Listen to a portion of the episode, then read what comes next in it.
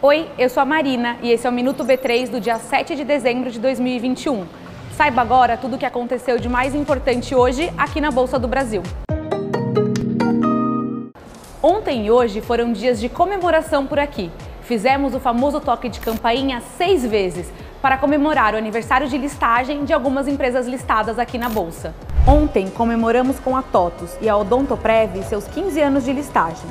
Hoje tivemos quatro vezes chuva de papel picado. A Copasa, Companhia de Saneamento de Minas Gerais, abriu o dia comemorando seus 15 anos de listagem aqui na Bolsa. Na sequência, foi a vez da Qualicorp, do setor de saúde, comemorar seus 10 anos de empresa de capital aberto. E para encerrar o dia, duas empresas do setor de petróleo e gás comemoraram seus aniversários de listagem. A Lupatec abriu a tarde aqui na Bolsa, tocando a campainha para os seus 15 anos, e na sequência a Enalta fechou com chave de ouro o dia da B3, com chuva de papel picado pelos seus 10 anos de listagem.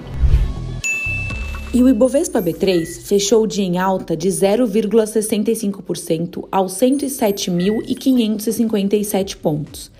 A empresa que teve o melhor desempenho do dia foi o Banco Inter, com alta de 14,42%. E o dólar teve média no dia de 5,640 reais para compra e 5,641 reais para venda.